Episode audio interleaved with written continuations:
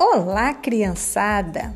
Vocês estão lembrados do livro do Todd Parr que vocês viram na semana passada? Pois é, para darmos continuidade às nossas descobertas dos sentimentos e emoções, que tal agora nós assistirmos ao clipe do filme Divertidamente? E depois, junto com a sua família, vocês podem relembrar de algumas coisas que já aconteceram com vocês e ver se essas coisas foram legais, foram tristes, foram te deixaram com medo.